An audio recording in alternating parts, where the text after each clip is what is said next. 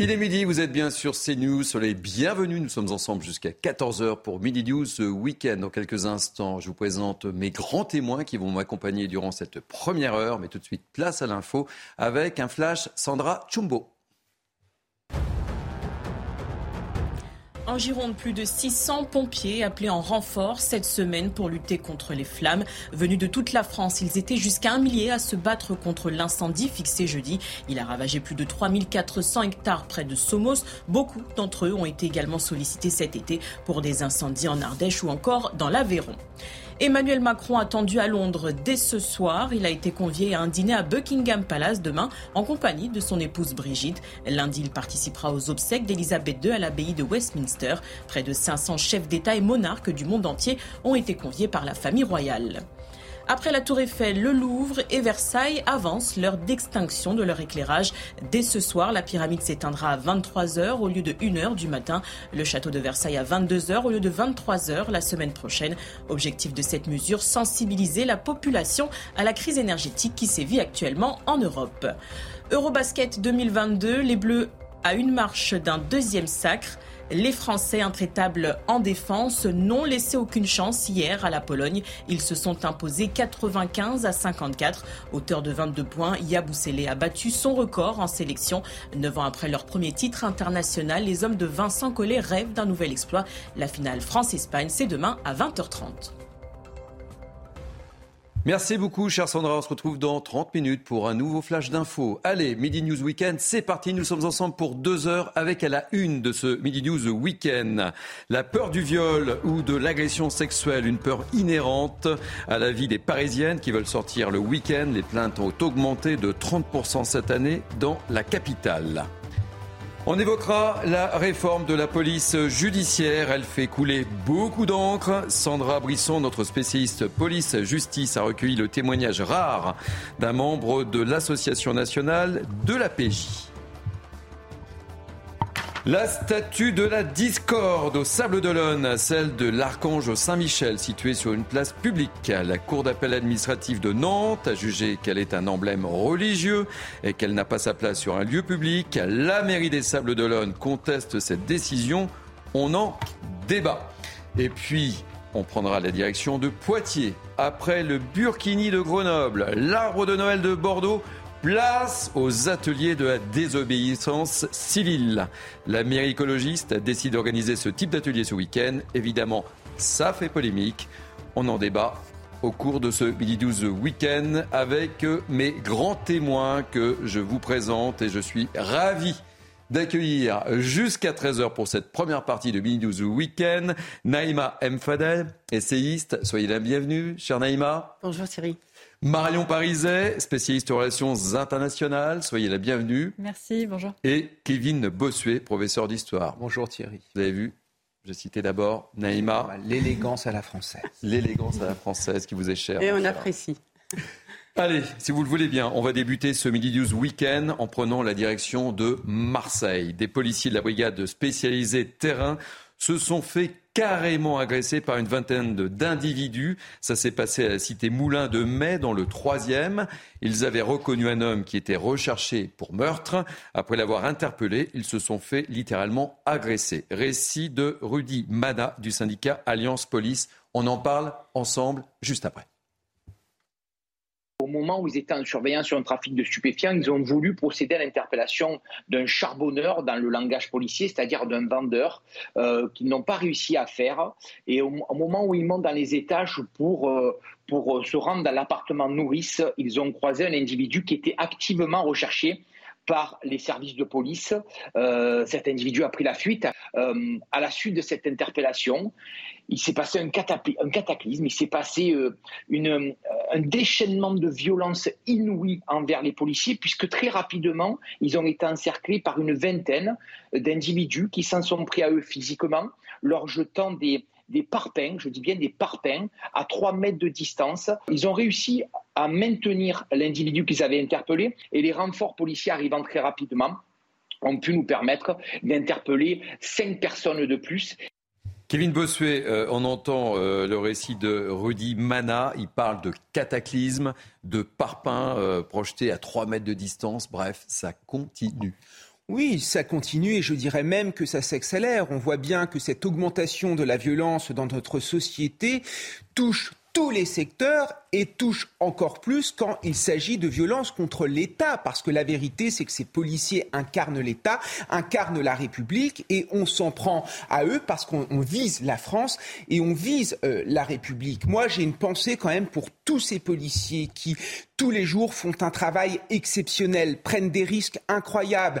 Vous savez Thierry que tous les jours en France, il y a 20 policiers qui sont blessés en mission, qui sont sans arrêt insultés, qui sont, moi je le vois, en banlieue, avec des jeunes qui arrivent, des jeunes recrues qui arrivent, qui sont déconsidérés, qui sont mal payés, qui doivent travailler avec du matériel qui est euh, complètement désuet.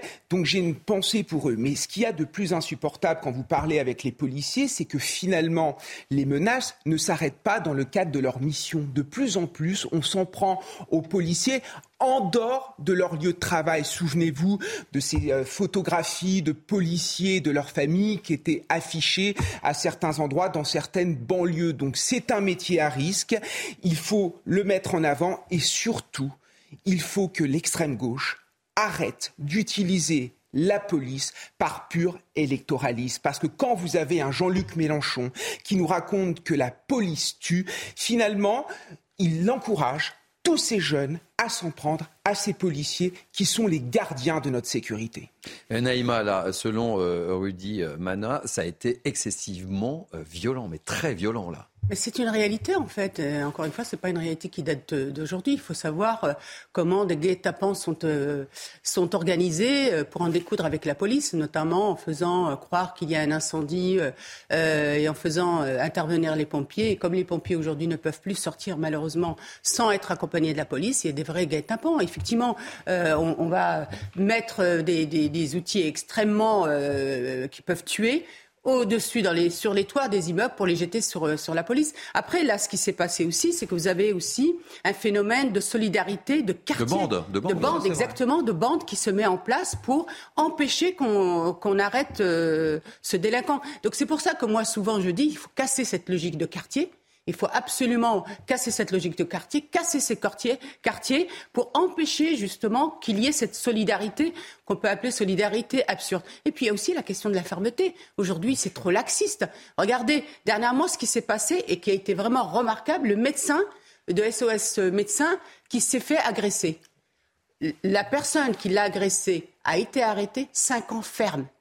Vous êtes, vous êtes sûr que ça ne va pas recommencer? Donc c'est ça aussi, c'est que la réponse aujourd'hui, par rapport à ces attaques, par rapport à ces violences de, personnes euh, dépositaires de l'autorité publique, mais aussi les enseignants, les médecins, les infirmières, parce que malheureusement, c'est tous ces corps-là qui sont aujourd'hui euh, frappés par, euh, par cette violence. Eh bien, tant qu'on ne décidera pas des peines planchées fermes, on n'y arrivera pas. Alors, je ne voudrais pas stigmatiser sur Marseille, puisqu'on parle autour de ces plateaux, de ces news, de, mm. ces violences dans toutes les grandes villes. On a beaucoup parlé de Lyon euh, cet été, mais là, c'est encore une fois Marseille. Oui, c'est Marseille qui, cristallise hein, beaucoup euh, de tous ces faits divers qui sont qui deviennent des faits de société à force d'être euh, d'être répétés. J'aimerais quand même saluer le sang-froid des policiers qui ont, malgré cette attaque extrêmement violente, réussi à maintenir la personne qu'ils avaient arrêtée et en plus avec le soutien de leur renfort de pouvoir arrêter d'autres personnes en plus. Donc il y a quand même une, belle réussite et il faut le dire aussi mhm. parce que justement nos policiers sont dans des, contextes extrêmement dans les, difficiles pour travailler, que ce soit sur le plan euh, matériel et immatériel, les conditions euh, déplorables de, matériel, de leurs moyens, leurs bureaux qui parfois ne sont pas sécurisés, que ce soit euh, leur matériel de protection personnelle qui est parfois pas au niveau et immatériel parce que euh, un manque de respect et en effet on en a parlé déjà la question euh, des discours politiques qui sont portés euh, par l'extrême gauche notamment et qui décrédibilisent la police. Donc là, il faut aussi reconnaître ce qu'ils ont réussi à faire malgré tout. Donc reconnaître la violence, dire en effet, parlons-en.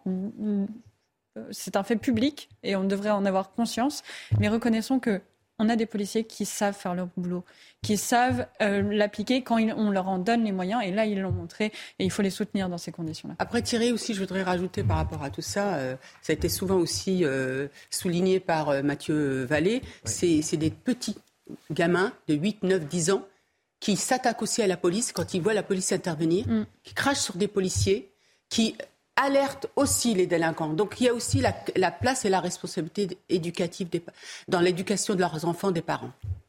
Justement, on, va parler de, puisqu'on parle de, la police hein, et de la situation dans laquelle il se trouve, on va parler, si vous le voulez bien, de la réforme de la police judiciaire.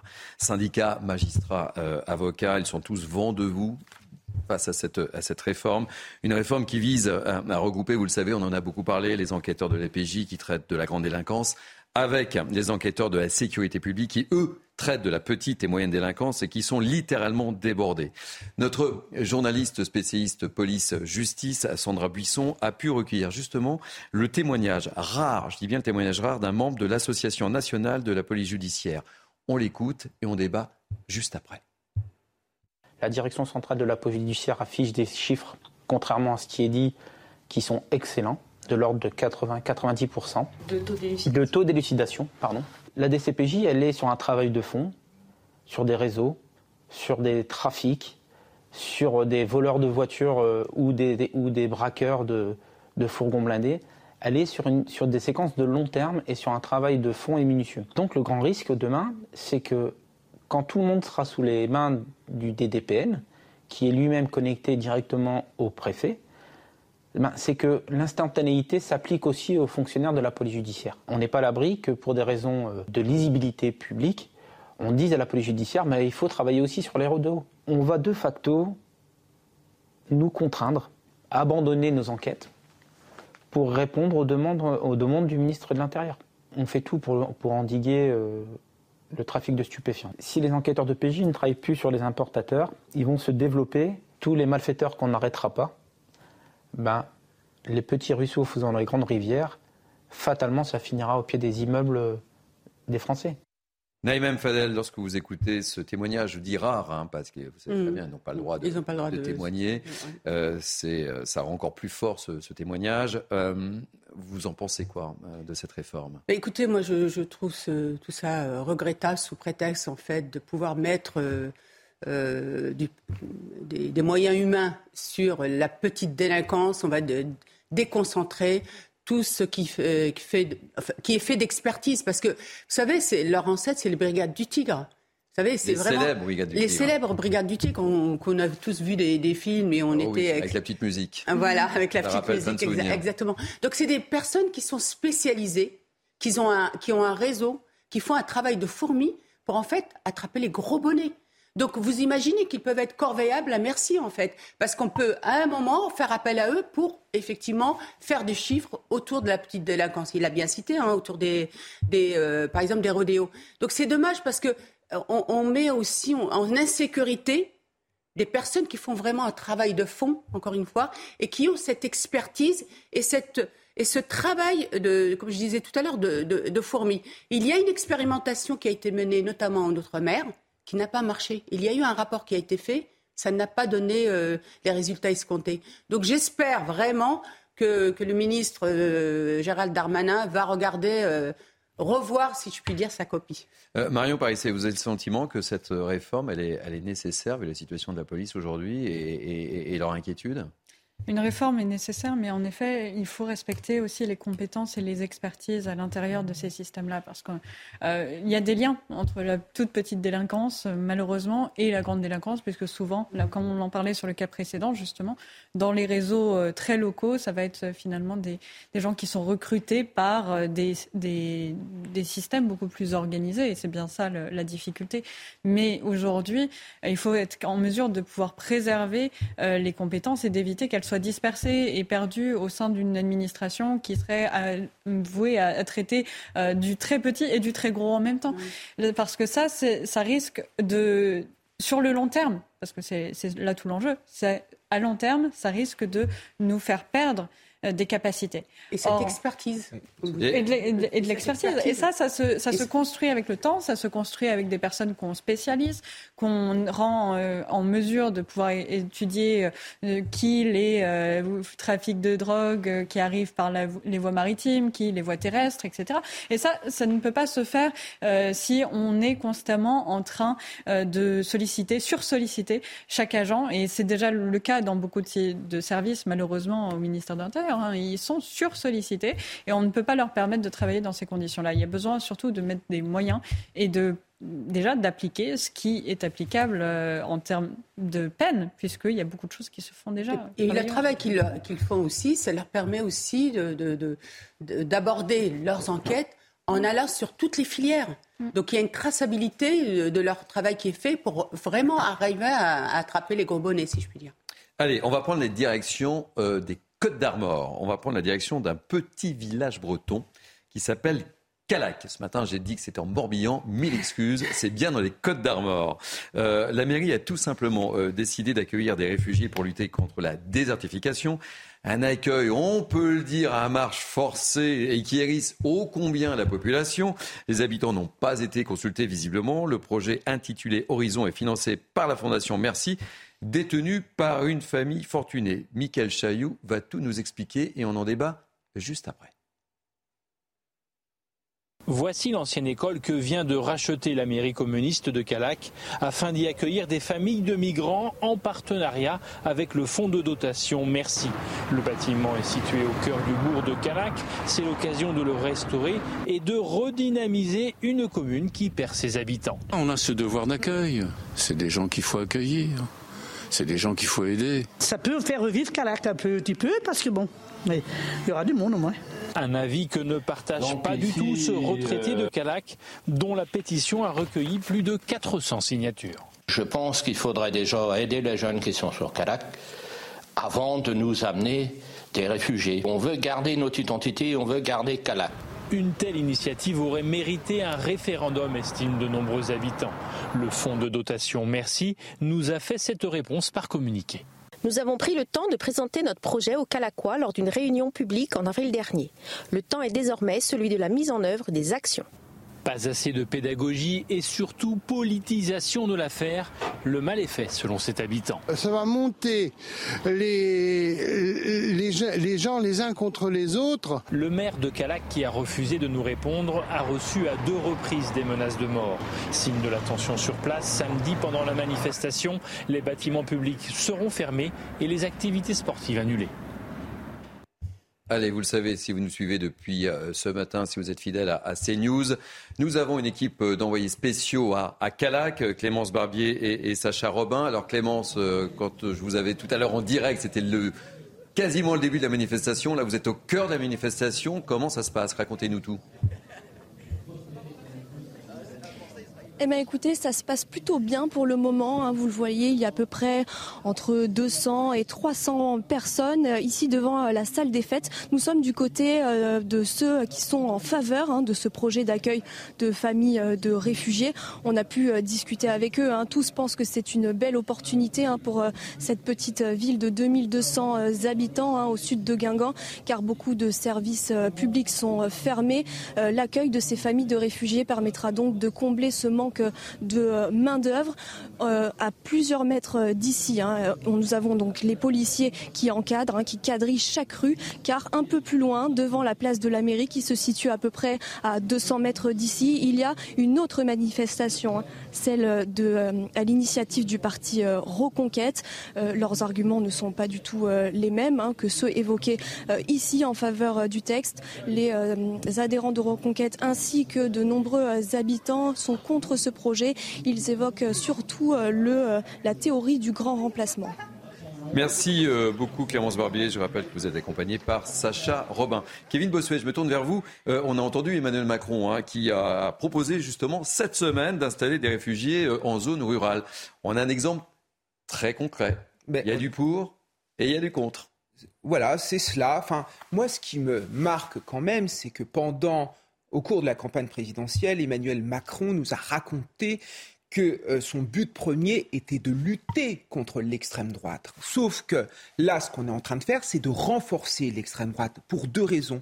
Tout d'abord, on accrédite la thèse du grand remplacement. Parce qu'il y avait tout un débat au cours de la campagne présidentielle en disant non, il n'y a pas un grand remplacement, il n'y a pas une volonté politique délibérée de remplacer une population par une autre. Mais là, qu'est-ce qu'on fait? On veut remplacer une population rurale par une autre population. En outre, ce qui tue le vivre ensemble dans ce pays, c'est le sentiment finalement que les étrangers sont mieux traités que les Français.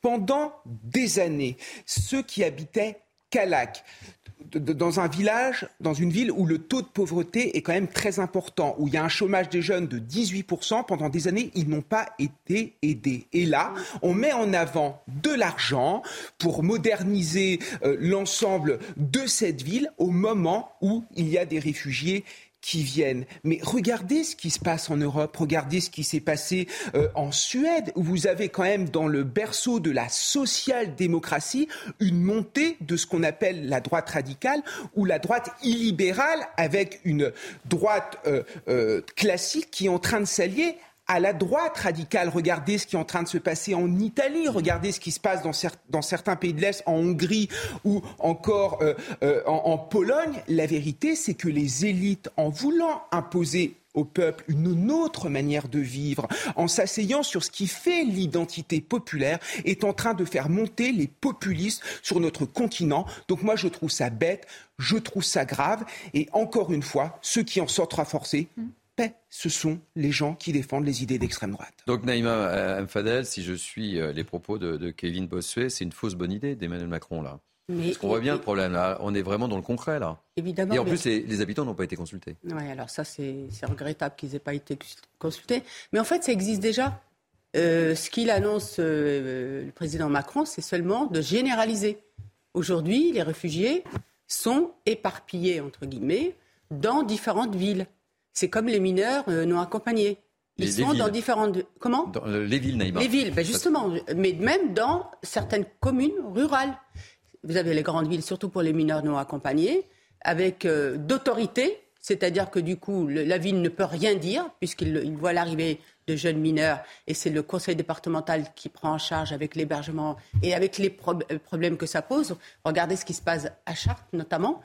Euh, et aussi des réfugiés aujourd'hui, depuis 4-5 ans, ils ont été installés dans des communes rurales. Et je vais vous dire, ça ne se passe pas bien, parce qu'en fait, en réalité, ces personnes-là arrivent, elles sont logées. Aujourd'hui, dans une ville dont je tairai le nom, elles sont à hauteur de 10% en peu de temps, parce que ces familles-là font aussi, euh, voilà, euh, il n'y a pas de travail, donc ça veut dire qu'il y a une prise en charge qui est faite par les centres communaux d'action sociale, et il y a aussi, euh, c'est des familles qui font beaucoup d'enfants aussi, donc il y, a, il y a, tout un travail d'accompagnement et d'insertion qui n'est pas fait, mm. et du coup elles sont dans l'autre soi. Donc moi ce que je vois là-dedans, c'est qu'on est en train de reproduire ce qui s'est passé dans les quartiers.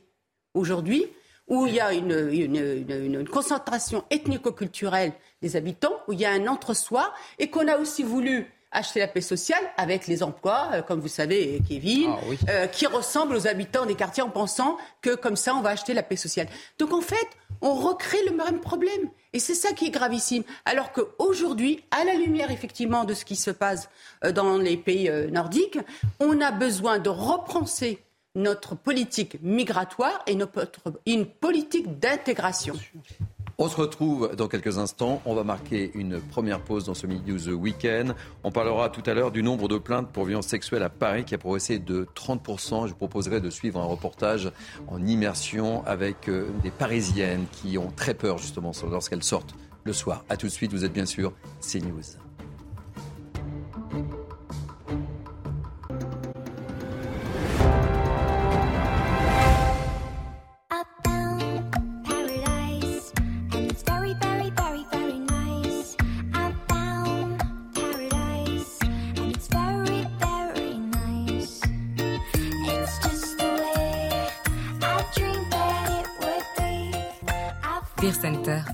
Plus qu'un canapé.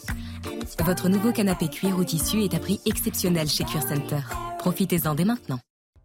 Il est 12h30, vous êtes bien sur CNews, c'est Midi 12 Weekend qui se poursuit jusqu'à 14h. Dans quelques instants, je vous représente mes grands témoins pour témoigner sur l'actualité du jour. Et tout de suite, place à l'info avec Sandra Chumbo.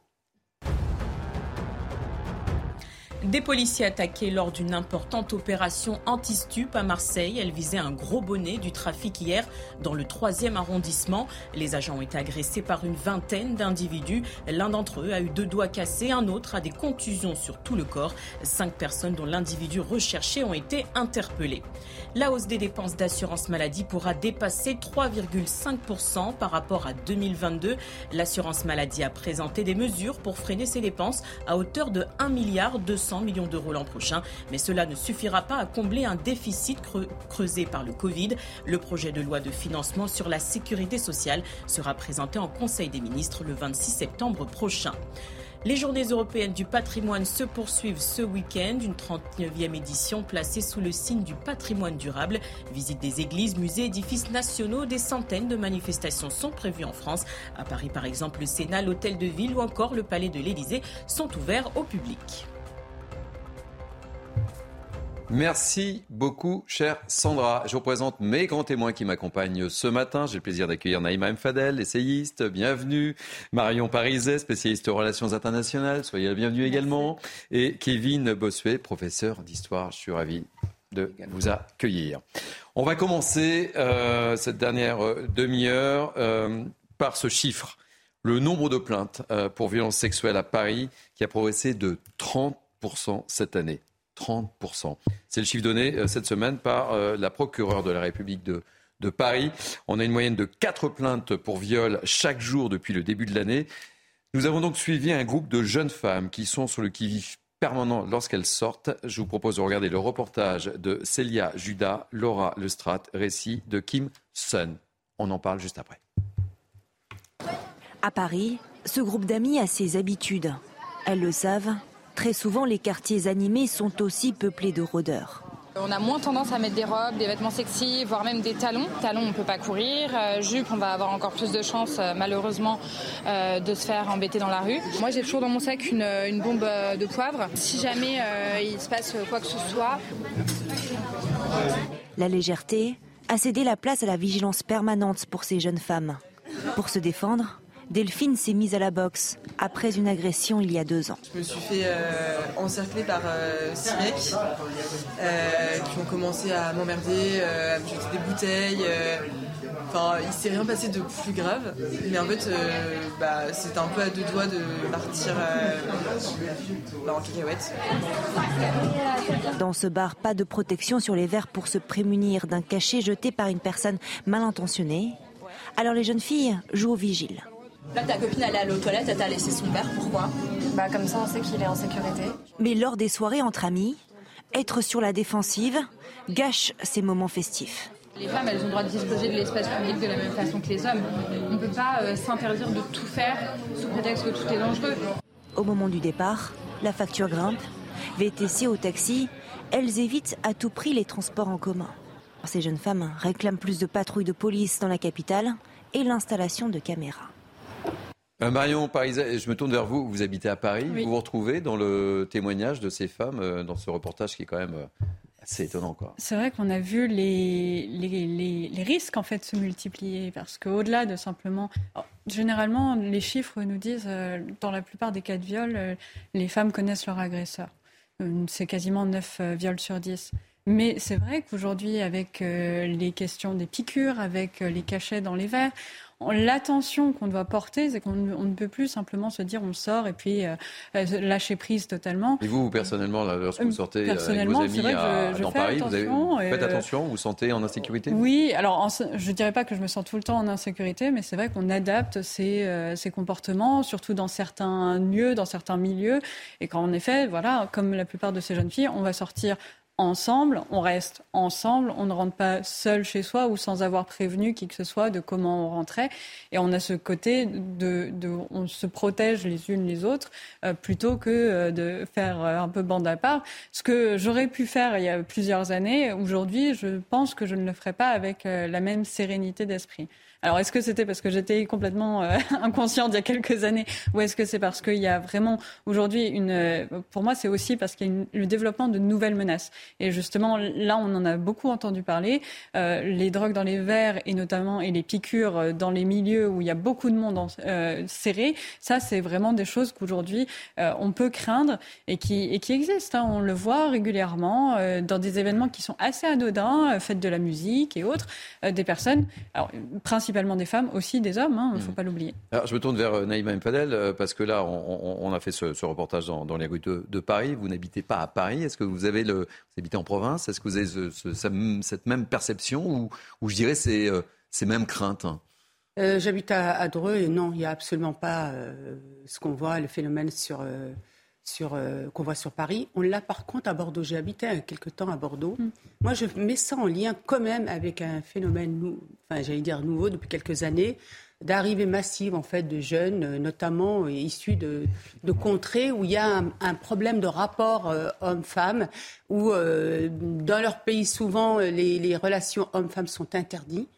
Euh, sont interdites. Il y a aussi un, problème de frustration, il faut le mm. dire. Hein, euh, des ethnologues en parlent, hein, des pédopsychiatres en parlent, etc. Donc on a un phénomène comme ça où il y a extrêmement de frustration et d'arrivée massive aussi de jeunes hommes notamment alors euh, réfugiés ou aussi des mineurs, ce qu'on appelle les mineurs isolés, qui sont extrêmement dans cette frustration et qui n'ont pas conscience qu'en France, on ne se conduit pas comme ça avec les femmes. Les femmes sont libres. Mm. Elles s'habillent comme elles veulent. Elles sortent comme elles veulent. Elles ne sortent pas avec euh, quelqu'un qui va les chaperonner. Vous voyez? Mmh. Donc ça, ça c'est un phénomène donc, euh, qui tient aussi à ça. Mais moi, ce qui m'interpelle et, et, ce qui m'attriste, c'est que ces jeunes filles sont obligées de faire attention à leur façon de s'habiller de ne plus mettre de talons, de plus être dans cette légèreté, dans ce bonheur de sortir. Parce que qui peut être considéré comme de la provocation. Quoi. exactement, comme de la provocation. C'est ça qui est grave. Et il faut savoir que l'harcèlement aussi de rue euh, dont il faut parler, c'est le bruitage. Quand une femme, euh, c'est des, des, des euh, comment dirais-je, des provocations un peu salaces. C'est des bruitages. C'est des choses qu'on qu'on voit plus chez nous parce que, encore une fois, les femmes ont gardé, gagné en liberté et les hommes euh, occidentaux ont compris que les femmes ont le droit à cette liberté. Euh, Kevin Bossuet, quand, j'évoque euh, ce, chiffre donc de, 30% du nombre de plaintes pour violences sexuelles, et puis que je mets également en parallèle la priorité du gouvernement Macron, c'était une des priorités du dernier quinquennat. C'est quoi votre réaction? Ben, Ma réaction, c'est qu'il y a une forme de schizophrénie, parce que la vérité, c'est qu'il y a une cause culturelle à ces agressions. Il suffit de prendre les chiffres du ministère de l'Intérieur.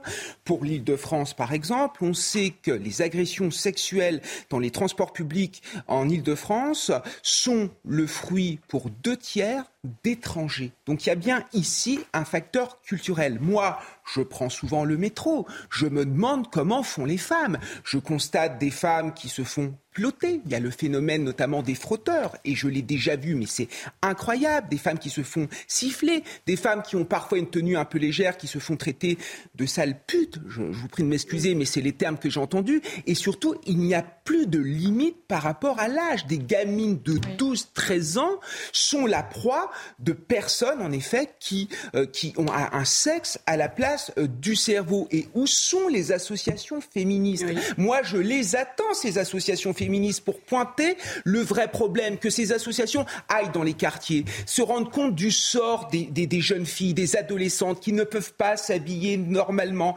correctement, comme elles les souhaitent, sous la pression des grands frères et qui même parfois sont obligés de porter le voile. Donc Emmanuel Macron, il est bien gentil. Si vraiment on veut lutter contre le sexisme dans ce pays, il faut vraiment s'en prendre aux racines et les racines, c'est d'abord des racines culturelles. Et on n'y arrivera pas si on ne renoue pas avec le principe de l'assimilation républicaine. Alors je voudrais juste. Euh, c'est très rapidement parce que. Euh, non, je voudrais juste euh, nuancer parce que vraiment, les, jeunes en général qui vivent dans les quartiers, ils, ont ils, sont nés en France, ils ont vécu en France. C'est vraiment les, ceux qui sont les clandestins, ceux qui sont dans notre pays d'une manière illégale, majoritairement, c'est-à-dire la surreprésentation dans la délinquance, elle est surreprésentée aussi dans les agressions faites aux femmes et dans les, harcèlements de, rue. Allez, euh, Naïma, Kevin et, Marion, je vous propose de prendre la direction de la Vendée, et plus précisément des Sables d'Olonne. Pourquoi? Parce qu'on va reparler de cette fameuse statue Saint-Michel qui a fait déjà couler beaucoup d'encre et dont on a déjà beaucoup parlé sur ces news. Eh bien, c'est un feuilleton à rebondissement. La Cour administrative d'appel de Nantes a jugé hier que cette statue installée en octobre 2018 sur une place publique est un emblème religieux. Alors nous sommes en direct avec Maître Guillaume Glénard. Euh, Maître Guillaume Glénard, merci d'être en direct avec nous. Je rappelle que vous êtes l'avocat euh, de la mairie des Sables d'Olonne. Première question, basique, comment avez-vous réagi à cette décision de la Cour administrative d'appel de Nantes? Ah, je, ne peux que déplorer cette, euh, cette décision parce que la Cour administrative d'appel n'a malheureusement pas tenu compte euh, euh, du contexte euh, dans lequel cette statue a été installée. Le contexte, c'est que on se trouve dans un quartier qui s'appelle le quartier Saint-Michel, avec des lieux, des, des, bâtiments qui portent le nom de Saint-Michel, Auditorium Saint-Michel, Carrefour Saint-Michel, et il était tout à fait logique, cohérent de placer cette statue que la commune avait récupérée à la suite de la destruction d'une école euh, euh, devant, devant l'église Saint-Michel. Et ce qu'il faut bien comprendre, c'est que pour euh, les habitants de ce quartier, pour les Sablais, pour les Sablaises d'une manière générale, cette statue n'a pas de connotation religieuse. C'est tout simplement l'emblème d'un quartier. Rien de plus que l'emblème d'un quartier. Bon, écoutez, vous, vous restez avec nous. je vais demander à, mes invités de réagir et puis euh, je vous redonnerai la, parole dans, quelques instants. Euh, Kevin Bossuet, vous réagissez comment à cette, à cette décision-là Vous l'analysez comment bah, moi, je trouve que cette décision de justice est très grave. Pour moi, c'est un assassinat culturel et c'est un assassinat identitaire. Moi, je suis désolé. Cette statue, c'est d'abord une statue en rapport avec notre identité et notre culture. Et même s'il y a un symbole aussi religieux derrière, mais quel est le problème? Je rappelle que la France, c'est d'abord la rencontre entre un roi et une religion qui est le christianisme. Donc à un moment, moi j'en ai marre de toutes ces décisions, de tous ces gens qui remettent en cause notre identité, qui remettent en cause nos racines chrétiennes, parce que c'est ça qui fait monter aussi les partis d'extrême droite, parce que les gens sont attachés à cela. On le voit également avec les crèches de Noël, mais qu'est-ce que cela peut faire qu'il y ait des crèches de Noël devant nos mairies? La vérité, c'est qu'il y en a qui une vision de la laïcité qui est tellement restreinte que cette vision sombre dans la christianophobie. En fait, la laïcité laïcité pour les laïcars n'est qu'un paravent à la christianophobie et le but, c'est véritablement de remettre en cause notre identité. Ces gens sont dans une logique politique, une logique idéologique et le peuple français ne l'accepte plus. Alors Marion euh, euh je dois préciser également qu'une grande majorité des votants, 94,51%, s'étaient dit favorables au maintien de cette statue en plus au Sable de Comment, comment voulez-vous que les gens y comprennent quoi que ce soit? D'un côté, on autorise le burkini. On considère que ce symbole n'est pas un symbole religieux, peut-être, ou bien on considère que ce n'est pas une atteinte à la laïcité, mais une statue l'est. Ce n'est pas clair. La justice ne peut pas apparaître être paraître claire sur ces questions-là si on a ce double standard qui est effectué à chaque fois. Et aujourd'hui, en effet, on a là quelque chose qui est de l'ordre du symbole, qui est du symbole du quartier, qui n'a plus, qui est au-delà de la question religieuse, qui est une question culturelle que chacun s'est appropriée. On ne peut pas comprendre qu'elle soit retirée simplement pour une décision de justice. Ça va à l'encontre même du principe. Et à partir de là, on crée de la confusion et on donne l'impression qu'en fait, on va traiter différemment différentes religions. Et là, on, sort même du principe de laïcité. C'est ça que les gens ne veulent pas entendre et ne, veulent pas, et ne peuvent pas comprendre. Euh, Guillaume Guénard, que comptez-vous faire? Je, je reprécisais, je suppose que vous l'avez entendu, hein, c'est à, à, la grande majorité, les Sablés voulaient le maintien de cette statue. Qu'est-ce que vous allez faire? Alors, euh, la, commune euh, des Sables d'Olonne entend se pourvoir en cassation devant le Conseil d'État euh, avec l'espoir, le ferme espoir que le Conseil d'État entende les arguments de, la commune et, et, trouve une solution raisonnable. Et la solution raisonnable, c'est de reconnaître que cette statue, certes, pour partie est un symbole religieux, puisque l'archange euh, l'archange Michel est, une figure biblique, mais c'est aussi, euh, cette statue est également une figure profane parce que la figure de l'ange va bien au-delà de la religion. Aujourd'hui, c'est quelque chose d'assez universel. Euh, des croyants se retrouvent dans la figure de l'ange, mais également beaucoup de non-croyants aiment la figure de l'ange. Et quand on voit cette statue, il n'y a pas de croix chrétienne, il n'y a pas d'autres symboles chrétiens particulièrement ostentatoires.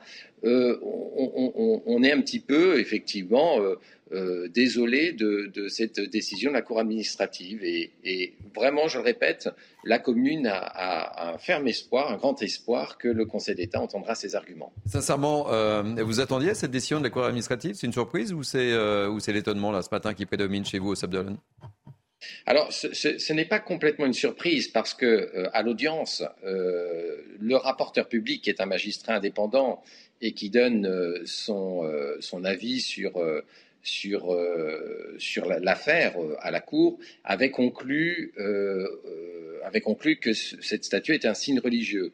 Et bien souvent, les, les rapporteurs publics sont suivis par les juges. Donc ce n'était pas complètement une, une, surprise. Néanmoins, la commune espérait quand même que, le, que la Cour se désolidariserait des, du rapporteur public et, et entendrait ses arguments. Eh bien, écoutez, on suivra le feuilleton de la fameuse statue des Sables d'Olonne. Merci euh, mille fois d'avoir été en direct avec nous. Je rappelle que vous êtes euh, l'avocat de la ville des Sables d'Olonne. Merci beaucoup. Je voudrais juste, si je peux me permettre, Très rapidement, par rapport à ça, euh, rapidement, je, je, suis effarée parce que je me vois combien on doit lutter contre ceux qui détestent ce qu'est la France ce qu'est sa culture, son patrimoine. Et tout ça, ça participe aussi à permettre l'intégration. Vous savez, on s'agrège dans un pays que s'il est fier de ce qu'il est que s'il est fier de son identité, que s'il est fier par rapport à son passé. Et malheureusement, c'est ça qui est regrettable. Au moment où on parle d'intégration, d'insertion, de faire peuple, eh bien, on est en train de détruire tout ce qui fait peuple. Allez, on va parler de l'enseignement et d'Emmanuel Macron, qui euh, a adressé une lettre aux enseignants pour expliquer euh, la révolution copernicienne, je cite, qu'il souhaite engager dans l'éducation nationale copernicienne. Euh, mais ce qui a tout particulièrement retenu euh, l'attention des professeurs dans cette lettre, c'est la question des rémunérations. Évidemment, on en a beaucoup parlé sur ces plateaux, notamment cet été, dans un métier où, je le rappelle, on a du mal à recruter. Et là, pour les syndicats, l'ambiguïté demeure. Euh, dans le courrier d'Emmanuel de, Macron, je cite, tous les enseignants qui le souhaitent pourront en effet s'engager dans des missions supplémentaires, par exemple du remplacement, du suivi individualisé, de l'accompagnement à l'orientation ou à l'insertion professionnelle ou des tâches de coordination. Ce travail que beaucoup d'entre vous accomplissent déjà sera désormais reconnu et rémunéré. L'augmentation du salaire des enseignants qui accepteront ce pacte pour ainsi aller jusqu'à 20%. Le moins qu'on puisse dire, c'est que ça passe plutôt moyen du côté des syndicats. Je vous propose d'écouter euh, Jean-Rémy Girard, qui est président euh, national du syndicat des personnels de l'éducation nationale, et on en parle juste après. Il va falloir arrêter avec le travailler plus pour gagner plus, hein, ce qu'est en fait euh, ce pacte. On est quand même l'un des seuls métiers qui a une crise de recrutement importante et où la réponse est il faudrait quand même que vous travailliez un petit peu plus, que vous en fassiez un petit peu plus si vous voulez gagner plus d'argent. Mais qui fait ça? On est en train de revaloriser euh, toute une catégorie de juges comme ça, c'est probablement parfaitement justifié.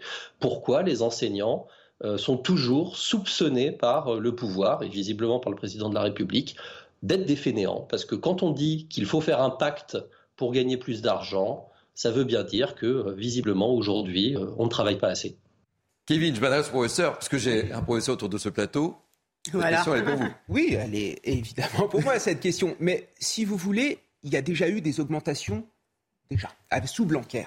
Blanquer a augmenté un petit peu mhm. le salaire des enseignants. Après, ce qu'il faut comprendre, c'est qu'il faut instaurer du mérite dans la rémunération des agents. Il est mhm. normal que ceux qui travaillent plus soient davantage payés. Et c'est déjà le cas. Je le vois en collège, ceux qui acceptent les heures supplémentaires, ceux qui acceptent de faire du suivi, ceux qui acceptent de faire des heures de, de devoir fait ou d'être professeur principal, ils sont davantage payés. Et c'est bien normal. Moi, j'en ai marre de cette vision caricaturale qui voudrait faire passer les enseignants pour des fainéants. Parce que la vérité, c'est que ce n'est pas Emmanuel Macron qui nous, fait passer pour des fainéants. Ce sont les syndicats qui nous racontent que ce n'est pas possible de faire une heure supplémentaire, que ce n'est pas possible de, s'occuper euh, de deux ou trois élèves en dehors de notre temps de cours. Ça, ce n'est plus entendable. Moi, je suis attaché au travailler plus pour gagner plus. Et mm. j'aimerais dire une dernière chose. La vérité, c'est que l'augmentation des enseignants, on l'a eu sous Blanquer. Mm. Certes, c'était modeste, mais on l'a eu sous Blanquer. Sous Najat Vallaud-Belkacem, sous la gauche, en fait, on a eu une baisse de nos rémunérations. Parce que quand Najat Belkacem a supprimé, par exemple, la prime des trois HSA, avant, quand on avait trois heures supplémentaires dans l'enseignement secondaire, on avait une prime de 500 euros par an. Mais la gauche l'a supprimée en nous disant que si on prenait des heures supplémentaires, finalement, on prenait des postes aux gens et résultat, aujourd'hui, on se retrouve avec un déficit de professeurs. Donc cette gauche de l'éducation complètement désuète, incarnée par des syndicats qui sont complètement dépassés. Il y en a marre. Donc regardons ce que Emmanuel Macron a nous proposé. Et par exemple, sur la réforme de l'enseignement professionnel, je pense qu'il a plutôt raison on va changer de sujet très rapidement parce que euh, l'heure se termine.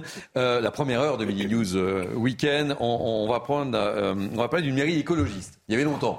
Et on va prendre la direction de Poitiers parce qu'il y a eu l'affaire du Burkini dont on a beaucoup parlé à Grenoble, le sapin de Noël de Bordeaux. Eh bien, pourquoi à Poitiers? Parce qu'on parle d'atelier de, de désobéissance civile. Alors, qu'est-ce que ça veut dire? Explication de Yann Effelé. On en parle très rapidement juste après. Un thème du week-end crée la polémique, celui de la résistance. Dans le programme établi par l'association Alternativa figure une formation à la désobéissance civile, avec notamment des activistes de Greenpeace. Et le lendemain, un débat sur les actions violentes et non violentes. Un dispositif qui fait réagir le préfet de la Vienne. Il demande à la maire écologiste de Poitiers d'annuler ses subventions pour l'événement. Ces ateliers de désobéissance civile sont manifestement incompatibles avec le contrat d'engagement républicain, considérant qu'ils inciteraient à un refus assumé et public de respecter les lois et règlements. La maire de Poitiers persiste et maintient son soutien. Rien d'illégal pour elle, contrairement à ce qu'affirme la préfecture.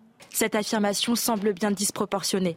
Alternativa organise deux journées ouvertes, familiales et largement fédératrices, non violentes et sans aucun risque de trouble à l'ordre public. La maire va jusqu'à inciter ses habitants à y participer dans un communiqué. Une situation incompréhensible pour cet élu d'opposition. La question, elle ne porte pas tant euh, sur le village et sur euh, le soutien à des associations qui luttent contre le réchauffement climatique. Il faut être clair.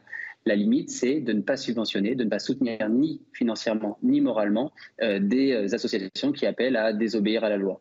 Ces ateliers de désobéissance civile ne sont pas une première. Alternativa les organise depuis plusieurs années lors de ces rassemblements.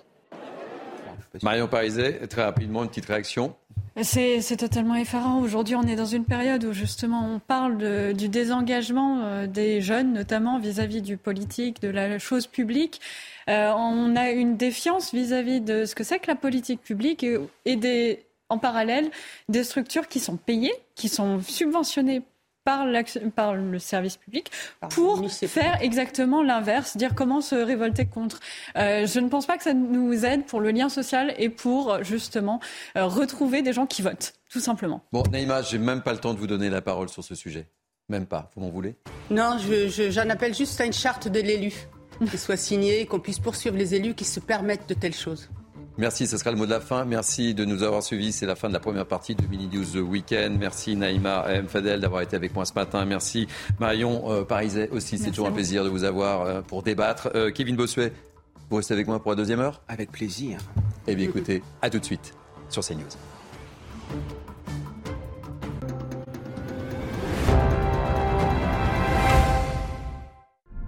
Maintenant, pour mieux gérer votre santé, tout se passe dans l'espace. Dans l'espace, vous allez pouvoir ranger toutes vos informations médicales, échanger avec vos professionnels de santé et bientôt explorer de nouveaux autres services. Mais non, pas cet espace-là. Mon espace santé, le nouvel espace sécurisé dont chacun bénéficie désormais pour s'occuper de sa santé. Mon espace santé, vous avez la main sur votre santé. Bonjour, soyez les bienvenus. Vous êtes sur euh, CNews. C'est la deuxième partie de Midi News Weekend. Durant cette heure, on va vous présenter ce nouveau rendez-vous, une heure de journal avec euh, nos grands témoins. On va décrypter euh, l'information. Je vous présente mes grands témoins dans quelques instants, mais tout de suite, les titres de ce journal. La peur du viol ou de l'agression sexuelle, une peur inhérente à la vie des Parisiennes qui veulent sortir le week-end. Les plaintes ont progressé de 30% cette année dans la capitale. Reportage CNews exclusive dans cette édition. Emmanuel Macron proposait cette semaine d'installer des réfugiés en zone rurale. Nous irons à Calac, dans les Côtes d'Armor. La mairie a décidé d'accueillir des réfugiés justement pour lutter contre la désertification. Sur place, la situation est tendue. Nous serons avec nos envoyés spéciaux, Clémence Barbier et Sacha Robin. Au Sable d'Olonne, une statue de l'archange Saint-Michel sera peut-être bientôt déboulonnée. La Cour d'appel administrative de Nantes a jugé hier que cette statue est un emblème religieux et qu'elle n'a pas sa place sur la place publique. Justement, on en parle. Enfin, nous irons en Grande-Bretagne, jour J-2 avant les funérailles de la reine d'Angleterre, à l'abbaye de Westminster. Et nous serons avec, là aussi, nos envoyés spéciaux, Régine Delfour et Charles Baget. Voilà, je vous présente euh, mes grands témoins qui vont m'accompagner jusqu'à 14h. Euh, toujours présent avec moi depuis une heure, Kevin Bossuet, professeur d'histoire. Vous jouez les prolongations, mon cher Kevin C'est avec, grand plaisir. C'est un vrai plaisir de vous avoir. Je retrouve avec beaucoup de plaisir Mickaël Sadoun, chroniqueur Figaro. Soyez le bienvenu. L'été s'est bien passé Magnifique et Raphaël Steinville, rédacteur en chef de Valeurs Actuelles. Bonjour Thierry. Je suis ravi de vous accueillir. Moi aussi. Cher euh, Raphaël. On va débuter ce Mini News Week-end en prenant la direction de Marseille. Pourquoi Marseille? Parce que des policiers de la brigade spécialisée terrain se sont fait agresser par une vingtaine d'individus à la cité Moulin de Mai, dans le troisième très précisément. En gros, je vous raconte l'histoire. Ils avaient reconnu euh, euh, un homme qui était recherché pour meurtre après l'avoir interpellé. Ils se sont fait littéralement agresser. Avec moi en direct pour nous raconter réellement ce qui s'est passé, Rudy euh, Mana du syndicat Alliance Police. Merci Rudy Mana d'être avec nous. On vous a écouté dans la la première partie de Mini News Weekend. Racontez-nous, c'était une attaque d'une rare violence, hein, c'est ça? Complètement, vous l'avez bien défini tout à l'heure, c'était des policiers de la brigade spécialisée de terrain du 3e arrondissement, des policiers qui sont spécialisés pour euh, lutter contre les trafics de stupéfiants dans les cités, les, les, quartiers nord de Marseille. Ces policiers du quotidien qui essayent de trouver des solutions pour endiguer cette, cette vague et cet océan qu'on prend dans la gueule du trafic de stupéfiants. Et eh bien hier, au moment où ils étaient en surveillance sur, euh, sur un trafic de stupéfiants, ils ont reconnu un individu qui était, qui était euh, activement recherché par la, la, police marseillaise.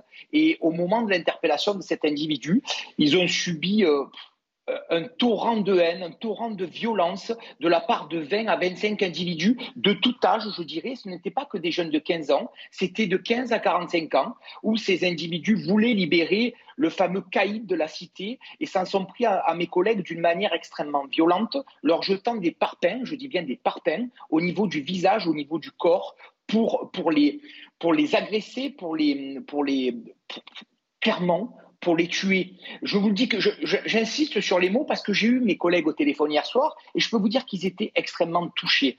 Les collègues qui, sont intervenus hier, ce ne sont pas de la peine de six semaines, hein. ce sont des, collègues qui, ont une, expérience police, qui travaillent régulièrement dans ces cités et ils ont été effrayés par cette violence, par ce nombre euh, ce nombre d'individus qui s'est recoupé extrêmement rapidement. Ils m'ont dit c'est incroyable, 30 secondes après l'interpellation, on en avait 25 autour de nous. Et puis la violence, les, les parpaings, tout ce qui était possible de jeter sur les policiers, ils l'ont fait. Alors Dieu merci, on s'en sort pas trop mal puisqu'on n'a que trois blessés, dont un qui a quand même de multiples fractures à la main, un autre qui a reçu un parpaing au niveau du nez. Dieu merci, le nez n'est pas cassé, il n'y a que le cartilage qui est touché, et un troisième qui a de multiples contusions. Mais imaginez en dehors des violences physiques, imaginez, le traumatisme moral. Moi, c'est ça que je vois aujourd'hui, parce que ce sont des policiers qui sont rentrés chez eux hier soir, et quand ils rentrent, leur épouse leur dit tu es encore dans cet état pour, lutter contre cet océan de trafic de stupéfiants où vous n'arriverez jamais à gagner la guerre. C'est ça qui est difficile et c'est ça qu'il faut comprendre dans cette intervention. Les policiers sont des hommes et des femmes et ils ont aussi une vie derrière eux et, et risquer leur vie aujourd'hui pour ça, ça devient un petit peu compliqué dans la tête.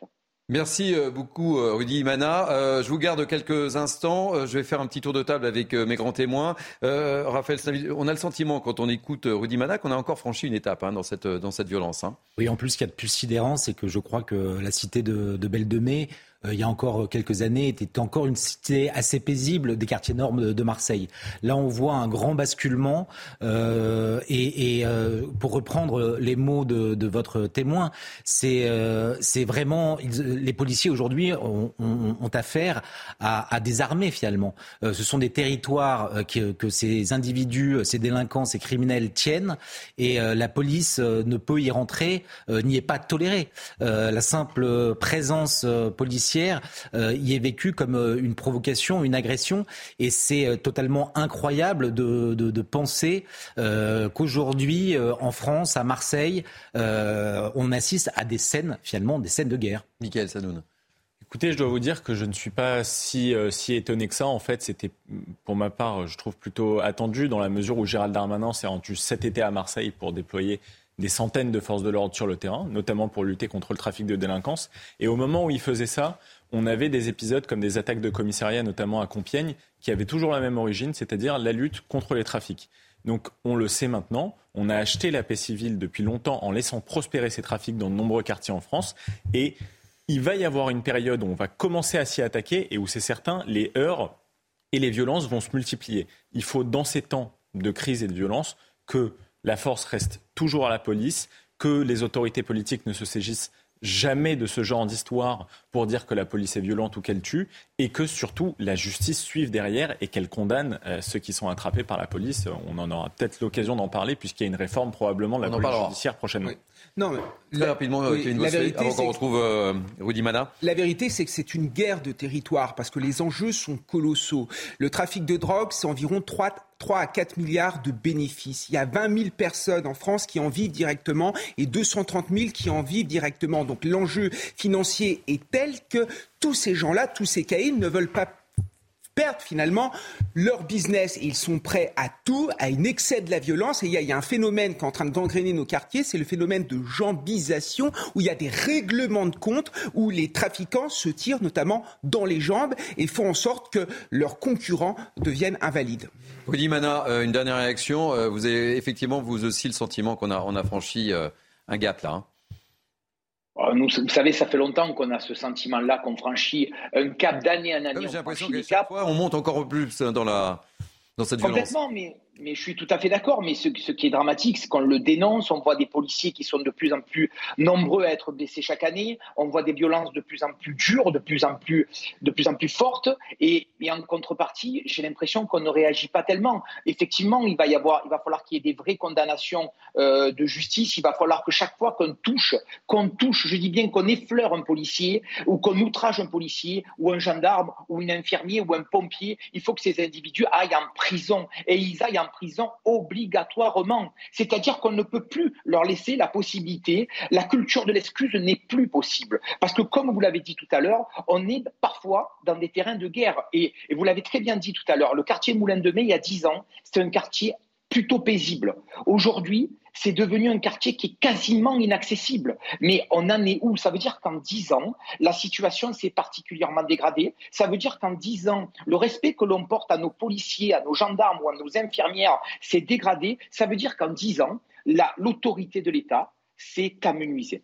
Euh, Rudy Mana, merci beaucoup. Euh, je rappelle que vous êtes membre du syndicat Alliance Police et j'en profite pour euh, vous annoncer que la préfète des Bouches-du-Rhône sera notre invitée à 13h30 tout à l'heure pour reparler de ce qui s'est passé à, Marseille. Merci beaucoup de, votre témoignage et on en reparle dans, quelques instants évidemment.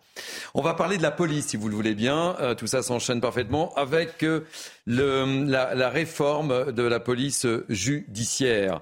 une réforme qui vise à regrouper les enquêteurs de la PJ qui traitent de la grande délinquance avec les enquêteurs de la sécurité publique qui, eux, traitent de la petite et moyenne délinquance et qui sont littéralement débordés. Notre journaliste Sandra Buisson a pu recueillir le témoignage rare, je dis bien rare, d'un membre de l'Association nationale de police judiciaire. Je vous propose d'écouter son témoignage et on en parle juste après.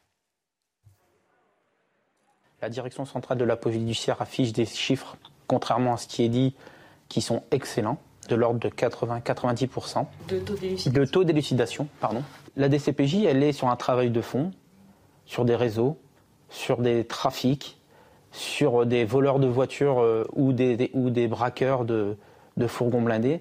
elle est sur, sur des séquences de long terme et sur un travail de fond et minutieux. Donc le grand risque demain, c'est que quand tout le monde sera sous les mains du DDPN, qui est lui-même connecté directement au préfet, eh ben, c'est que l'instantanéité s'applique aussi aux fonctionnaires de la police judiciaire. On n'est pas à l'abri que pour des raisons euh, de lisibilité publique, on dise à la police judiciaire, mais il faut travailler aussi sur les de On va de facto nous contraindre à abandonner nos enquêtes pour répondre aux demandes, aux demandes du ministre de l'Intérieur.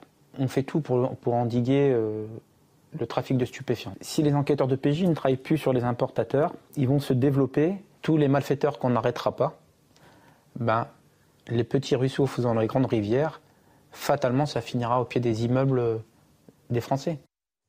Je voudrais qu'on évoque, messieurs, aussi euh, ce chiffre, le nombre de plaintes pour violences sexuelles à Paris qui a progressé de 30% cette année par rapport à 2021. C'est le chiffre donné cette semaine par la procureure de la République de Paris.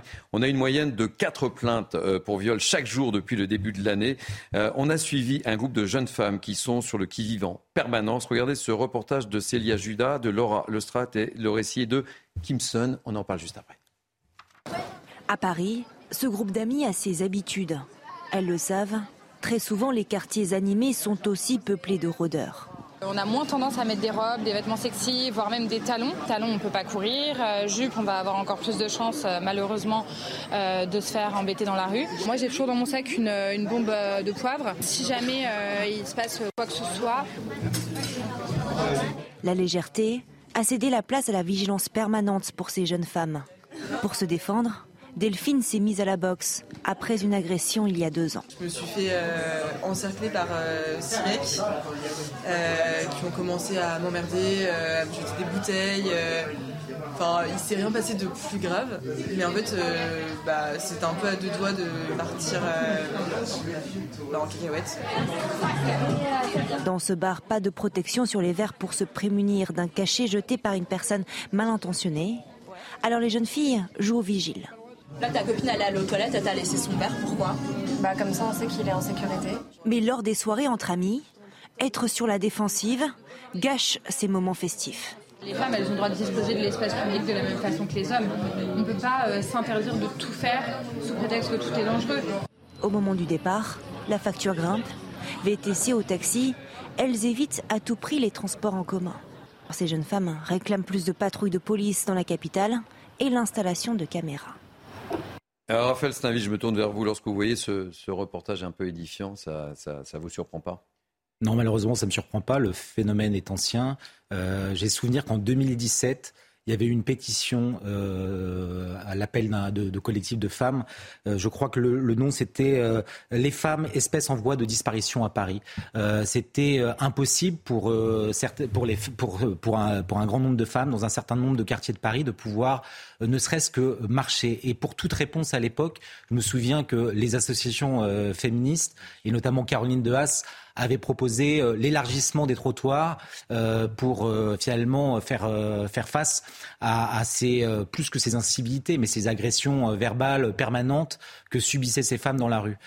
moi, ce qui me, ce qui me trouble, c'est moins la, réaction des pouvoirs publics, parce que je pense qu'il y a quand même eu une prise en compte de, ce phénomène, que le silence assourdissant de ces associations féministes, parce que souvent, ceux qui sont les agresseurs font partie d'un certain nombre de, de communautés euh, exogènes euh, qui, euh, qui terrifient, qui terrifient ces, ces, femmes dans Paris et qui viennent finalement contrecarrer le, discours des féministes parce que c'est forcément le mâle blanc qui serait le, le, le seul prédateur en cause dans, dans, les, dans les rues de la capitale. La vérité, c'est que ce, ce, patriarcat qu'elle dénonce, il vient aussi d'Afrique et il s'exprime en toute liberté euh, dans, sur un, certain nombre de voies publiques à Paris. Euh, Raphaël, euh, euh Michael Sadoun, pardon. Cette, cette hausse de 30%, ça, ça, vous interpelle? Ça vous surprend vous, Oui, oui. D'ailleurs, il n'y a pas que les agressions sexuelles qui sont en augmentation notable sur tout le territoire. Hein. Toutes les violences aux personnes traduisent un ensauvagement de la société, sont en explosion de toute façon cette année. Je vais complètement aller dans le sens de Raphaël Steinville en rajoutant, en étayant un peu. 63% des agressions dans les transports en commun en Ile-de-France sont le fait d'étrangers. Ce ne sont même pas des gens issus de communautés exogènes, etc., ils sont étrangers, ils ne sont pas français.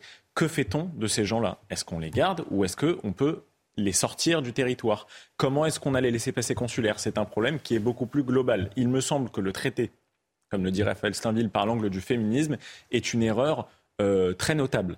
Euh, c'est une question d'abord d'immigration et de sécurité publique.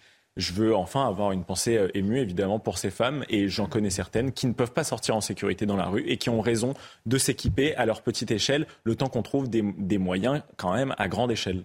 Allez, on va quitter la, capitale et on va prendre la direction des, des Côtes d'Armor. Pourquoi? Parce qu'il y a une certaine tension qui est palpable dans un petit village des Côtes d'Armor, petit village breton de Calac. Pourquoi cette tension? Parce que la mairie a tout simplement décidé d'accueillir des réfugiés pour lutter contre la désertification. Un accueil à marche forcée qui agace un tant soit peu la population. Je vous propose de regarder le reportage de Michael Chailloux et nous serons avec nos envoyés spéciaux juste après. Voici l'ancienne école que vient de racheter la mairie communiste de Calac afin d'y accueillir des familles de migrants en partenariat avec le fonds de dotation Merci. Le bâtiment est situé au cœur du bourg de Calac. C'est l'occasion de le restaurer et de redynamiser une commune qui perd ses habitants. On a ce devoir d'accueil. C'est des gens qu'il faut accueillir. C'est des gens qu'il faut aider. Ça peut faire revivre Calac un petit peu parce que bon, il y aura du monde au moins. Un avis que ne partage pas du tout ce retraité de Calac, dont la pétition a recueilli plus de 400 signatures. Je pense qu'il faudrait déjà aider les jeunes qui sont sur Calac avant de nous amener des réfugiés. On veut garder notre identité, on veut garder Calac.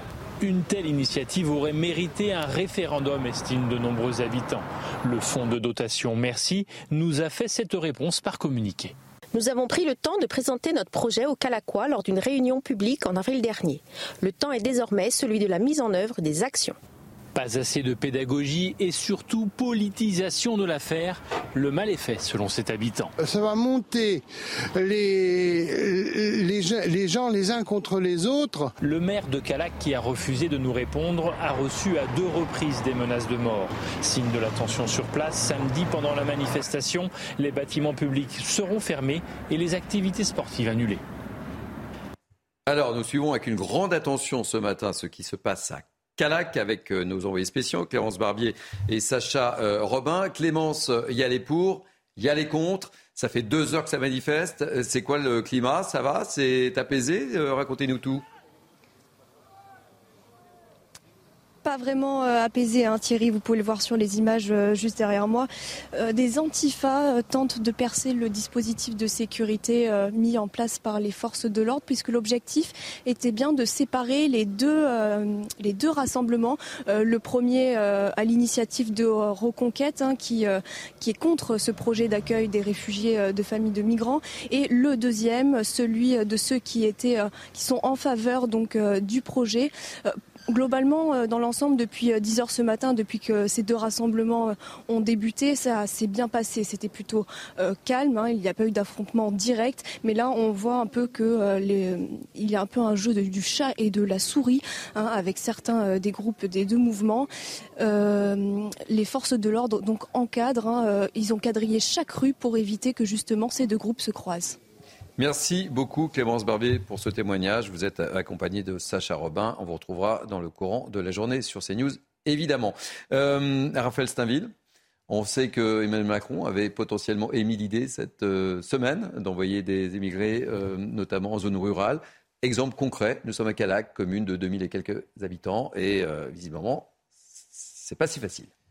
Oui, ça fait écho euh, à la volonté d'Emmanuel Macron, sauf que là, c'est une initiative privée, c'est une, une, famille euh, parisienne, euh, propriétaire de, des, des, des, magasins Bonpoint, qui, qui ont créé leur fondation et la qui fondation veulent... Merci, pour être très précis. Exactement, la Fondation Merci. Alors, que, ce, que, cette que cette générosité dont ils veulent, veulent faire preuve s'exprime très bien, mais les, les, les, habitants de Calac n'ont rien demandé.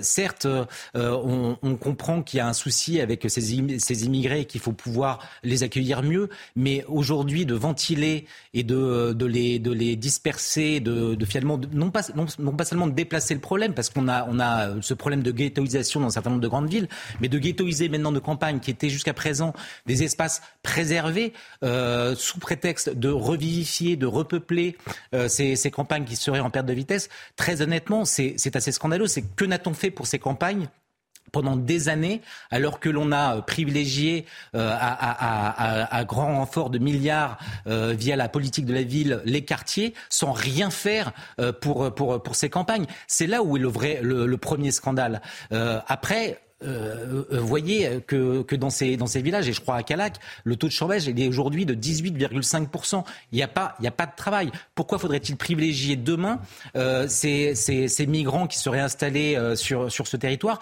plutôt que ces, locaux qui, ont grandi, qui vivent, qui sont enracinés et qui aimeraient pouvoir être aidés à trouver du travail sur place? Euh, Michael Sadoum, deux, deux mots très rapidement.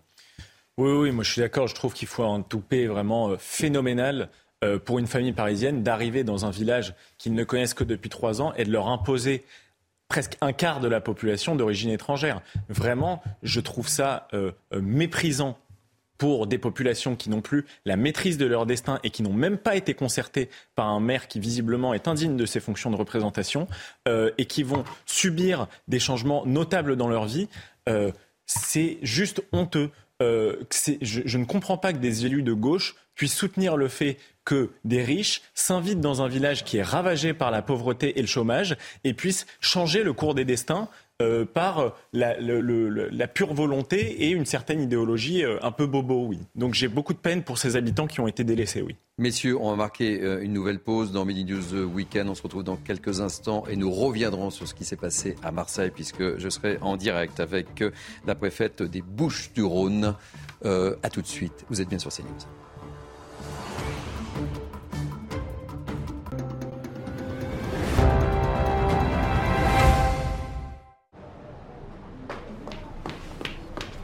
Toi qui m'as piqué ma crème pour le visage Non. Allez hop, tu vas chez Lidl. Chez Lidl Qu'est-ce que tu veux que j'aille faire chez Lidl Eh ben me racheter la crème avec laquelle tu viens de te tartiner le visage. Ouais, j'y vais, mais c'est pas moi, hein Si 25 millions de Français font leur course chez Lidl, forcément, vous avez déjà essayé et aimé l'un de nos produits. Pour retrouver un large choix de produits hygiène et beauté à prix Lidl, il suffit de choisir Lidl. Lidl, le vrai prix des bonnes choses.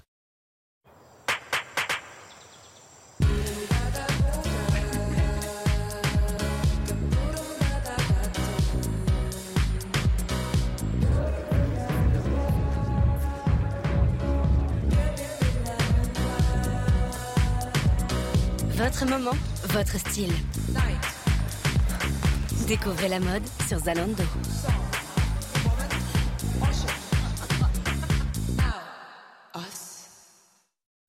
Il est 13h30, vous êtes bien sur CNews, dernière ligne droite pour Mini News Weekend. Je suis ravi de vous accompagner. Nous sommes ensemble donc jusqu'à 14h avec mes grands témoins qui m'accompagnent ce matin. Euh, Kevin Bossuet, professeur d'histoire. Soyez le bienvenu, cher Kevin. M'accompagner depuis 10h ce matin d'ailleurs. Ah oui, hein. oui. Michael Sadoun, chroniqueur euh, au Figaro. Bienvenue. Raphaël Steinville, rédacteur en chef de Valeurs Actuelles. Soyez le bienvenu aussi, cher Raphaël. Et j'accueille avec beaucoup de plaisir euh, Harold euh, Iman, notre grand spécialiste de la politique internationale, puisque dans ce nouveau format JT du samedi matin, nous allons parler de l'Ukraine évidemment. on, va reprendre et on va reprendre la direction, si vous le voulez bien, de, de Marseille, puisque je l'évoquais euh, tout à l'heure, des policiers de la brigade spécialisée terrain se sont littéralement fait agresser par une vingtaine d'individus euh, à la cité Moulin de Mai, euh, dans le troisième arrondissement. Ils avaient reconnu un homme qui était recherché pour meurtre après l'avoir interpellé. Ils se sont fait agressé. Alors tout à l'heure, nous étions avec Rudy Mana du syndicat Alliance Police. Et là, nous sommes euh, en direct avec euh, la préfète des Bouches du Rhône. Euh, merci d'être en, direct avec nous. Racontez-nous un petit peu ce qui s'est produit je voudrais d'abord préciser que je suis la préfète de police des Bouches-du-Rhône euh, pour, euh, pour la précision. Alors, ce qui s'est passé, c'est que ces policiers de la BST étaient en opération contre les stupéfiants. On en fait euh, tous les jours dans cette cité. et euh, ils étaient en train de poursuivre le vendeur de, stupéfiants. Et au cours de cette course-poursuite, ils tentent de l'interpeller. Euh, d'autres personnes essaient de fuir. Ils tentent de les interpeller également. Et au moment de ces interpellations, euh, les interpellés incitent à l'émeute et une vingtaine de personnes arrivent sur les policiers pour essayer de libérer les interpellés, commettre des violences contre les policiers. Et les policiers, je tiens à saluer leur courage, arrivent non seulement à garder les interpellés initiaux, mais en plus à interpeller euh, d'autres personnes qui commettaient des violences et des outrages. Et au total, ils ont six interpellations sur cette opération. Donc force est restée à la loi, malgré les violences contre nos policiers. Euh, Rudy Mana nous disait, témoignait, on, a atteint un stade encore euh, plus, plus, je serais tenté de dire, avec une rare violence. Il a parlé de cataclysme. Alors, il y a ce type de violence régulièrement dans les cités marseillaises mais euh, ça ne nous empêche pas de mener des opérations euh, quotidiennement dans toutes ces cités, et ce n'est certainement pas ça qui va nous intimider. Donc euh, ce sont des faits graves que je condamne évidemment, et grâce aux interpellations réalisées, bah, toutes ces personnes auront à répondre de leurs actes devant la justice, mais ça ne nous empêche absolument pas de continuer à faire ce travail de pilonnage des points de, de deal, et cette cité en particulier fait l'objet de notre attention de façon très répétée et massive euh, parce que c'est une cité où il y a des difficultés depuis euh, pas mal de temps et euh, plus récemment encore des tensions particulières dans cette cité. Oui, parce que Raphaël Steinville, qui est le rédacteur en chef de Valeurs Actuelles, qui connaissait bien le quartier, nous disait qu'il y a une dizaine d'années, c'était un quartier excessivement calme et la situation s'est dégénérée au fil des temps.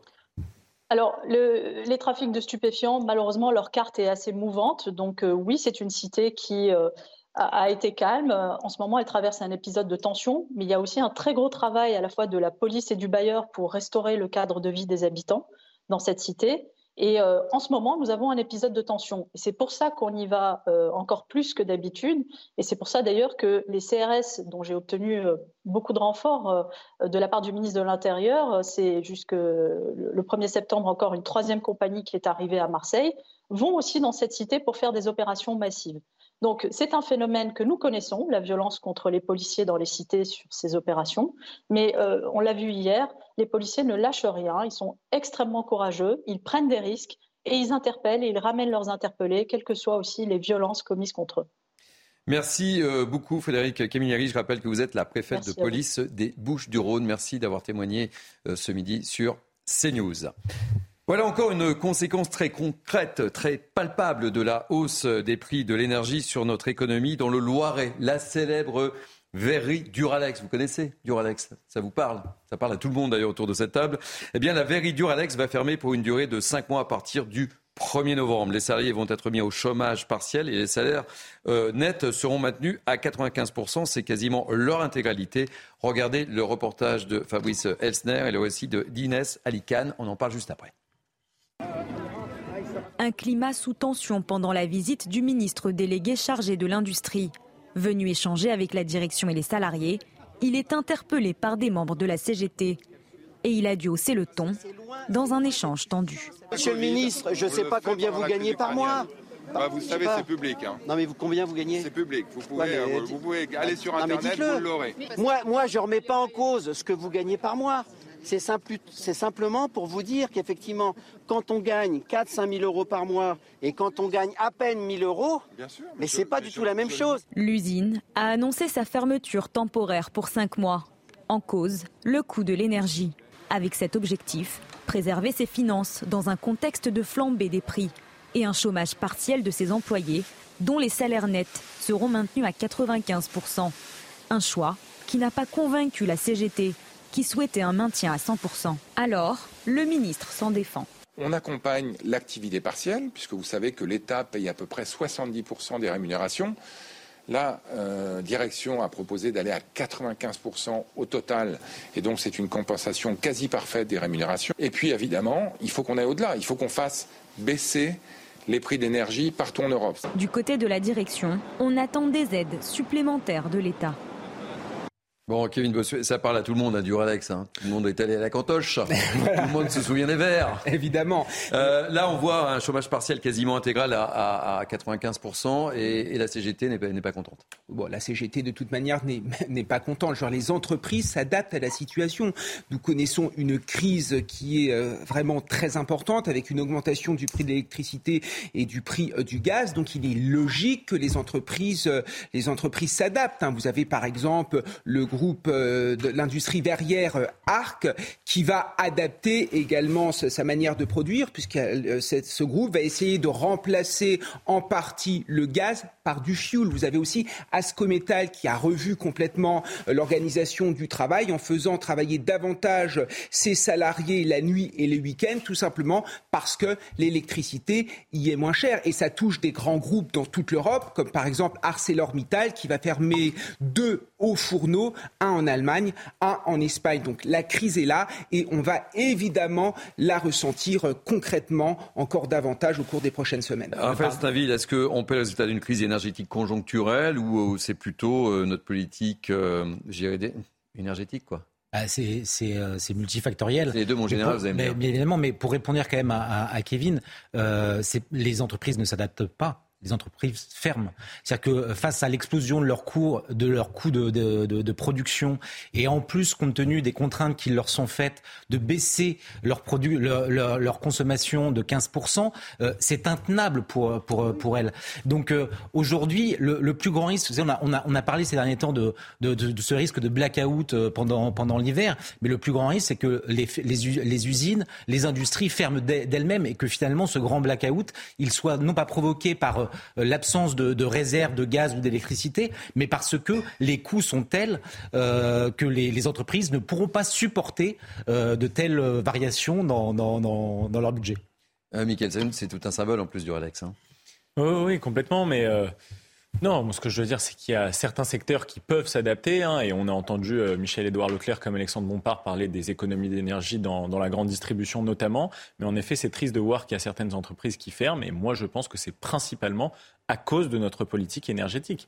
Euh, je m'excuse, on, ne dira jamais assez euh, que François Hollande, son alliance avec les Verts, des associations comme Greenpeace, etc., sont responsables de la situation dans laquelle on est aujourd'hui et qui va créer des crises sociales. Par ailleurs, les entreprises, euh, oui, elles doivent fermer, vous avez raison, elles doivent supporter des coûts supplémentaires. Après, il faut assumer, il y aura une inflation énormissime. Moi, pour moi, elle n'est pas prête de s'arrêter. Il faut qu'ils répercutent ces, augmentations des coûts sur une augmentation des prix. Non, mais c'est surtout le secteur industriel qui, euh, dont, c'était l'un des enjeux euh, de ce gouvernement de, réindustrialiser la France. Et je pense que euh, l'inconséquence de, nos politiques fait qu'aujourd'hui, on va assister à nouveau à un, grand départ de, nos industries à l'étranger. Allez, messieurs, on va prendre la direction des, des Sables d'Olonne. Pourquoi? Parce qu'on va reparler de la, statue Saint-Michel qui a déjà fait beaucoup d'encre, dont on a déjà beaucoup parlé euh, sur CNews. La Cour administrative d'appel de Nantes a jugé hier que cette statue, installée en octobre 2018 sur une place publique, est un emblème religieux. Je propose d'écouter la réaction de maître Guillaume Glénard. C'est euh, l'avocat de la mairie des Sables d'Olonne. Il n'est pas content. Euh, l'archange euh, Saint-Michel est un ange et, c'est une figure biblique. Mais c'est plus que ça. C'est aujourd'hui, qui plus est dans une société qui est largement sécularisée, c'est devenu un symbole mixte, à la fois en partie religieux et en partie profane. Et la plupart des gens euh, ne vont pas forcément voir dans, cette statue un, signe religieux. Ils y voient tout simplement la figure, une figure bienveillante, et ça concerne des croyants comme des non-croyants. Euh, on sait très bien que l'ange, la figure de l'ange, se retrouve dans une littérature profane, dans des films, et qui n'ont absolument rien de religieux. Donc je crois qu'aujourd'hui, euh, il y a un décalage entre cet arrêt de la Cour administrative d'appel de Nantes et la réalité de la société. Euh, un signe n'est pas perçu de la même manière selon les époques. En 1910, tout le monde aurait vu un signe exclusivement religieux dans cette statue. Aujourd'hui, la plupart des gens n'y voient pas un signe religieux, ils y voient un signe culturel. On va évoquer maintenant euh, avec vous, euh, Harold Iman, la guerre en Ukraine. La guerre euh, continue. Les forces ukrainiennes engrangent des succès comme la reprise aux forces russes de la ville d'Izium au sud de Kharkiv. Mais les charniers que l'on y découvre sont aussi terribles que ceux qu'on a déjà connus malheureusement en, en, Ukraine. Emmanuel Macron a dénoncé à travers un tweet les tueries présumées d'Izium dans un tweet. Harold Iman, que sait-on de ces charniers très précisément? Alors euh, qu'ils existent, l'armée euh, ukrainienne, depuis le 11 euh, septembre, a lancé une offensive pour reprendre ce secteur de l'Ukraine. Et elle a réussi, parce que sans doute que l'armée russe attendait un autre endroit, plus au sud, l'attaque. Et ce faisant, elle est arrivée sur des villes qu'elle a donc libérées, réintégrées dans l'Ukraine, et on a trouvé des euh, charniers. Donc, euh, vous voyez sur la carte euh, à droite, Izium. c'est une ville assez grande, 50 000 habitants avant-guerre. Et comme on nous l'a annoncé depuis longtemps, depuis la, découverte à Boucha, qui est au-dessus de Kiev en avril, de charniers, que le président Macron a d'ailleurs visité, on a dit qu'il y en aurait plein d'autres. Eh bien, voilà, on, est tombé sur un autre que, bien sûr, du côté russe, on dit que c'est une provocation, c'est un maquillage, comme ils ont dit à, à. Et euh, tout ceci, on présume que les gens qui ont été tués, euh, ils sont euh, au nombre, enfin, il y a 443 tombes, on imagine à peu près 1000 personnes, parce que plusieurs fois, plusieurs personnes parfois dans les mêmes tombes torturés, exécutés. Les, traces sont là. L'ONU va venir. les, magistrats vont, enquêter, faire des dossiers. Ça va prendre très longtemps. Mais voilà, c'est ce qui arrive aux gens qui sont présumés pro-ukrainiens dans des zones occupées. Il leur arrive ça. Merci beaucoup. On va prendre la, direction de la Grande-Bretagne, jour J-2 avant les funérailles de la reine Elisabeth à l'abbaye de Westminster, où il y a déjà une file d'attente qui s'est formée pour être aux premières loges ce euh, lundi. Euh, je vous propose de retrouver sur place euh, Régine Delfourne et Charles Baget.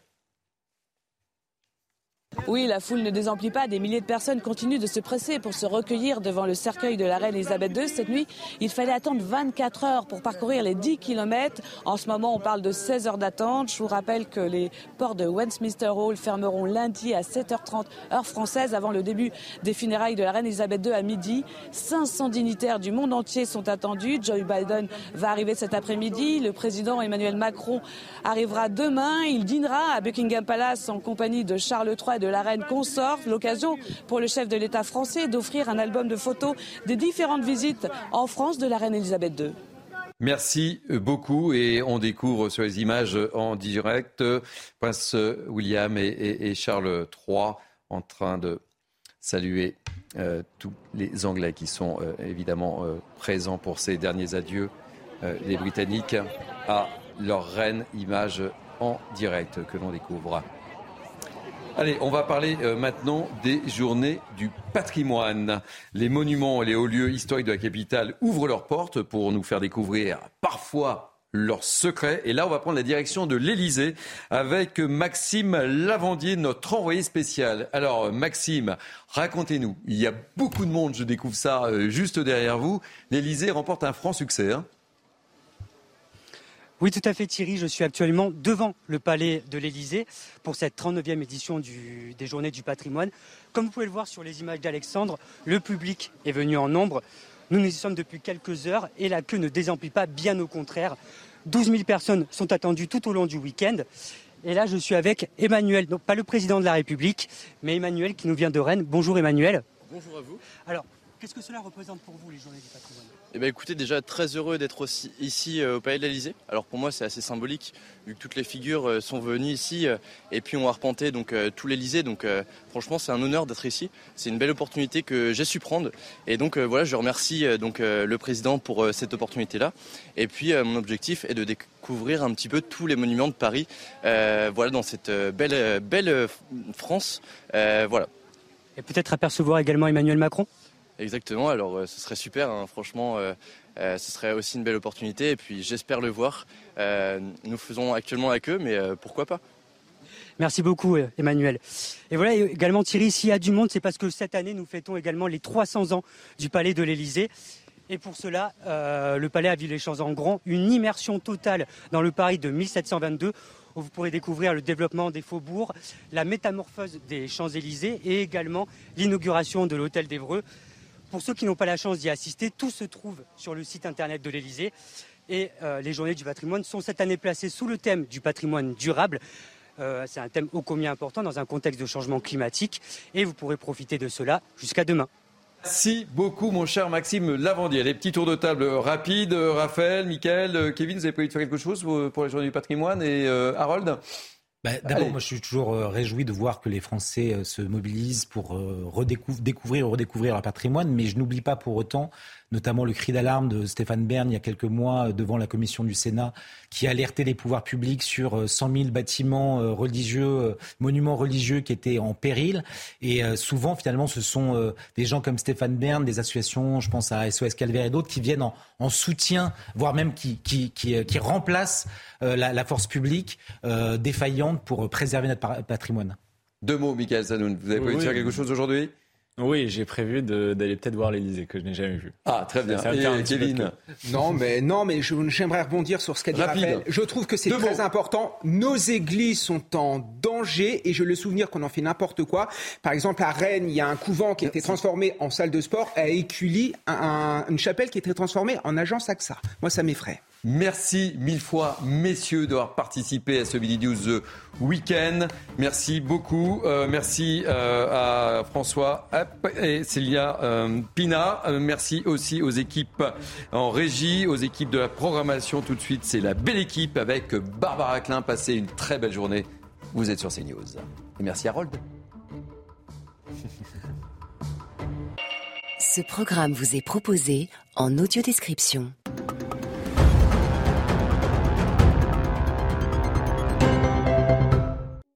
Une fosse commune découverte en Ukraine. Deux hommes en tenue blanche creusent le sable dans une forêt d'Izium dans l'est de l'Ukraine. La zone est quadrillée. Les autorités locales disent avoir recensé près de 450 tombes. Une fosse commune, selon le président Volodymyr Zelensky. À l'arrière-plan, des croix funéraires difficilement perceptibles entre les pins. Certaines portent des numéros, des noms et des dates. Vraisemblablement celles de la mort des personnes enterrées. Occupée par les Russes depuis mars, la ville d'Izium a été libérée la semaine dernière par l'armée ukrainienne. L'ONU promet d'envoyer des enquêteurs sur place. Un nouvel incendie en Gironde. Trois pompiers face aux flammes dans la forêt de Somos. L'un d'entre eux se tient debout, les deux autres sont allongés. Tous semblent impuissants face à la violence du feu. Devant eux, quelques arbres intacts, dernière barrière entre les pompiers et l'incendie. Attisé par des vents violents, celui-ci a ravagé 3400 hectares en quelques jours. Plus de 1800 personnes ont dû être évacuées. Ce feu est le quatrième d'ampleur en Gironde cet été. Un département où près de 30 000 hectares ont déjà brûlé depuis juillet, dans un contexte de sécheresse historique. Les derniers adieux à la reine. Posé sur un imposant catafalque drapé de pourpre, le cercueil d'Élisabeth II repose pendant quatre jours à Westminster Hall, la plus ancienne salle du Parlement britannique. Recouvert de l'étendard royal, il est surmonté de la couronne impériale portée par la reine lors de son couronnement. Au plus proche du cercueil, deux gardes royaux vêtus de rouge et d'un haut bonnet noir en poil d'ours. Dans une file d'attente divisée en trois lignes distinctes, de nombreux Britanniques veulent rendre un dernier hommage à leur souveraine. Les funérailles d'Elisabeth II auront lieu lundi à l'abbaye de Westminster.